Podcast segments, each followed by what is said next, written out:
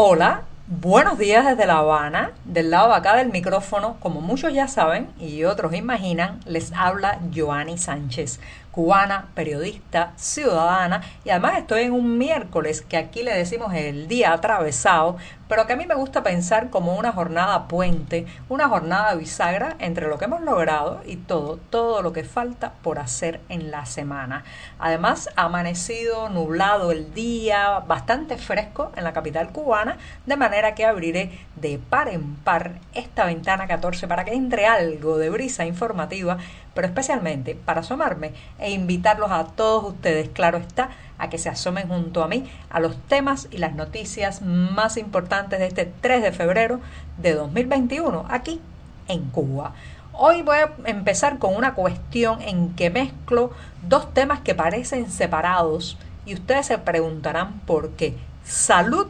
y oposición, sí, enfermarse siendo un disidente en Cuba. Pero antes de decirles los titulares voy a pasar a servirme el cafecito informativo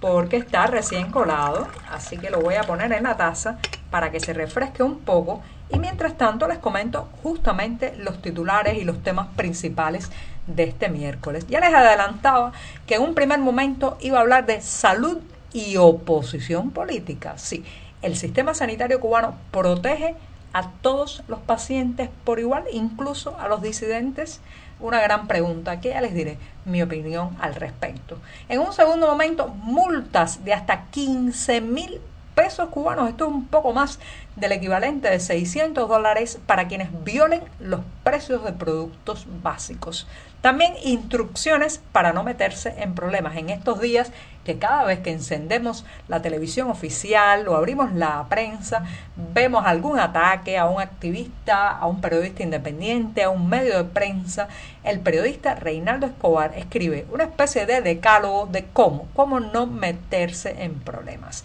Y por último, una película sobre el poeta Julián del Casal, el poeta cubano, un exponente del modernismo en lengua hispana, pues podría una película sobre él colarse en los premios Oscar. Y ya les diré por qué. Dicho esto, presentaba los titulares, ahora sí llega el momento especial, mágico, el momento en que más disfruto de un cafecito. Es el primero del día, está eso sí, recién colado, ya se ha refrescado un poco, así que lo revuelvo, hago la cortinilla musical de este programa y de paso ya me voy a dar un sorbito de este café sin una gota de azúcar, amargo como me gusta a mí, pero siempre, siempre necesario.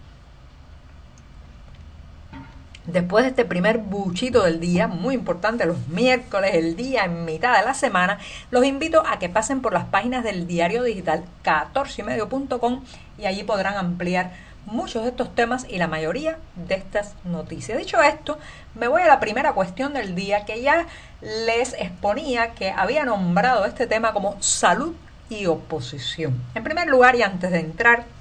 en los detalles de esta cuestión y tratar de responder la pregunta de si el sistema sanitario cubano protege por igual a todos los pacientes, amén, de su filiación política, su tendencia ideológica, antes de responder esa pregunta y dar mi opinión, quiero agradecer a todas las personas que después del podcast Ventana 14 de ayer se pusieron en contacto conmigo a través de las redes sociales, a través de mensajería instantánea, preguntándome si hay alguna manera de hacer llegar medicamentos y fármacos para esos pacientes crónicos de los que hablé ayer en este programa y también personas que están pasando por algún percance de salud y se encuentran las farmacias vacías. Lamentablemente ahora mismo hay mucha dificultad para enviar cualquier tipo de paquetería, correspondencia, recursos al interior de la isla, pero si usted tiene un amigo, tiene un pariente que viaje, eh, aproveche esa oportunidad y haga llegar algún tipo de eh, medicamento, fármaco, algún tipo de insumo médico también que ayude a aliviar la situación dentro del país. Dicho esto, me voy con la primera cuestión, ya les decía, que tiene que ver con oposición, disidencia, ser un crítico del sistema y enfermarse, sí, porque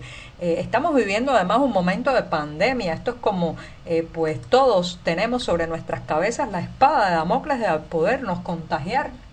eh, con el coronavirus y eh, pues terminar en una sala hospitalaria. El problema, señoras y señores, es que la salud pública en Cuba, aunque es gratuita y supuestamente universal, se ha utilizado también como mecanismo de coacción como mecanismo de chantaje muchas veces contra opositores y disidentes. Y también pues se ha violentado con frecuencia el juramento hipocrático, el secreto sobre los expedientes médicos de disidentes, activistas que han estado, por ejemplo, hospitalizados o han sufrido un padecimiento que han necesitado tratamiento, pues se ha violentado la privacidad de esos expedientes e incluso se han publicado en los medios oficiales algunas eh, detalles de su salud, algunos detalles sobre su privacidad que evidentemente, señoras y señores, constituye una violación tremenda, eh, pues a lo que podemos llamar la intimidad, el derecho a la privacidad de cualquier persona que esté eh, siendo atendida en un sistema hospitalario. Pero también con esto del COVID-19 y la pandemia, ya he leído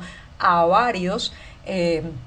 voceros oficialistas alardear de que si los disidentes se van a poner o no la vacuna que distribuya en su momento eh, pues el oficialismo, eh, si van a aceptar la atención médica, o sea, un uso eh, totalmente partidista y manipulador de algo que es un derecho universal de cualquier ciudadano en este país y que además, señoras y señores, esto es una verdad como una montaña, ese sistema de salud pública se gestiona y se costea con el dinero que sale de los bolsillos de todos nosotros, seamos de una tendencia política u otra. Entonces, ¿por qué? ¿Por qué hay que tener ese temor? Que permanentemente llevamos los críticos del sistema sobre nuestras espaldas, de que si vamos a un hospital vamos a ser filmados, vamos a ser grabados, nuestra historia clínica difundida y para colmo vamos a ser coaccionados de que, oh, el gobierno nos está regalando un servicio de atención médica para nada. Eso no es para nada así, pero lamentablemente vivimos en un régimen que lo utiliza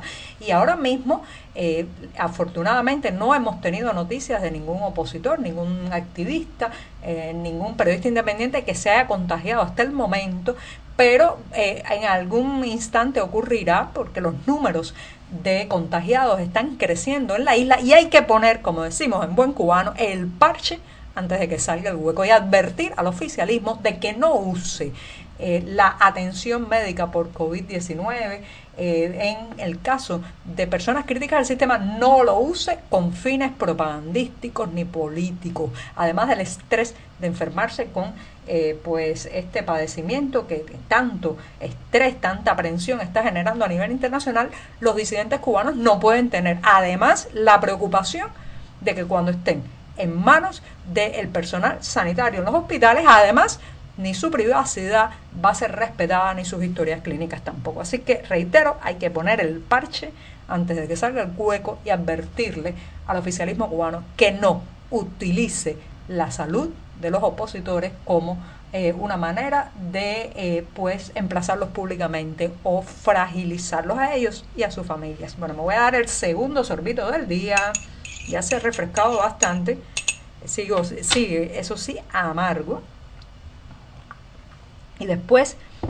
de este segundo sorbito me voy a otro tema que tiene que ver con las multas de hasta 15 mil pesos cubanos, les decía al inicio de este programa, que es alrededor de eh, un poco más de 600 dólares, el equivalente a 600 dólares, alrededor de unos 625, que ha anunciado eh, la prensa oficial, especialmente el eh, periódico local de La Habana, el Tribuna de La Habana, que será una de las penalizaciones para aquellos comerciantes, vendedores que violen de alguna manera los precios establecidos. Se refieren especialmente a los productos básicos, los alimentos, aquellos que eh, el gobierno ha puesto precios topados o tarifas máximas para su comercialización. Ya saben que estamos en un momento muy grave de crisis económica, de desabastecimiento de productos y claro, pues la inflación, la unificación monetaria, todo eso ha contribuido a un alza de los costos de la vida. Bueno, pues ¿cómo intentan eh, aliviar o frenar esa alza del costo de la vida, no produciendo más, ni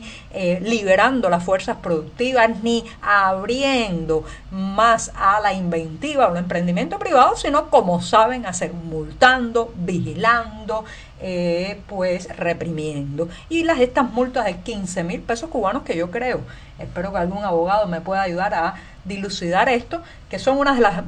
de monto más alto que se han puesto en la historia de las multas cubanas, pues van dirigidas justamente a quienes violen estos precios. Ahora yo me pregunto, ¿quién, quién va a multar a las tiendas en divisas abiertas por la Plaza de la Revolución, donde los productos se venden en un 200%, 250% y hasta 300% de ganancia que va a parar a los bolsillos del Estado y los bolsillos del oficialismo. ¿Quién va a multar a la cadena Tiendas Caribe con sus exorbitantes precios y también de gestión estatal? Es que solo los privados se le multan, es que solo los comerciantes por cuenta propia son los que van a pagar por estos precios inflados y el Estado. ¿Para cuándo? Bueno, me voy rápidamente. Instrucciones para no meterse en problemas. Un texto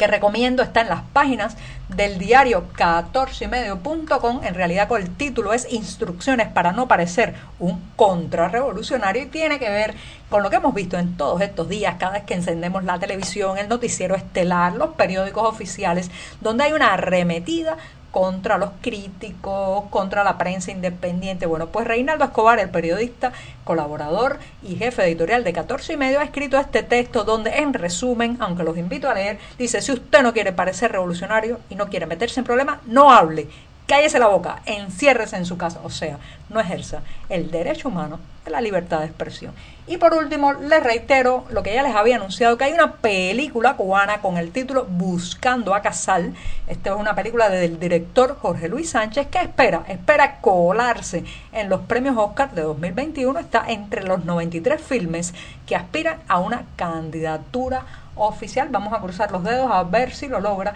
Y para terminar este programa me voy a ir justamente con unos versos de ese poeta cubano Julián del Casal, uno de los máximos exponentes de la literatura modernista en español. Y dice así, suspiro por las regiones donde vuelan los alciones sobre el mar y el soplo helado del viento parece en su movimiento. Soy Osar, muchas gracias y hasta mañana, espero que me extrañen.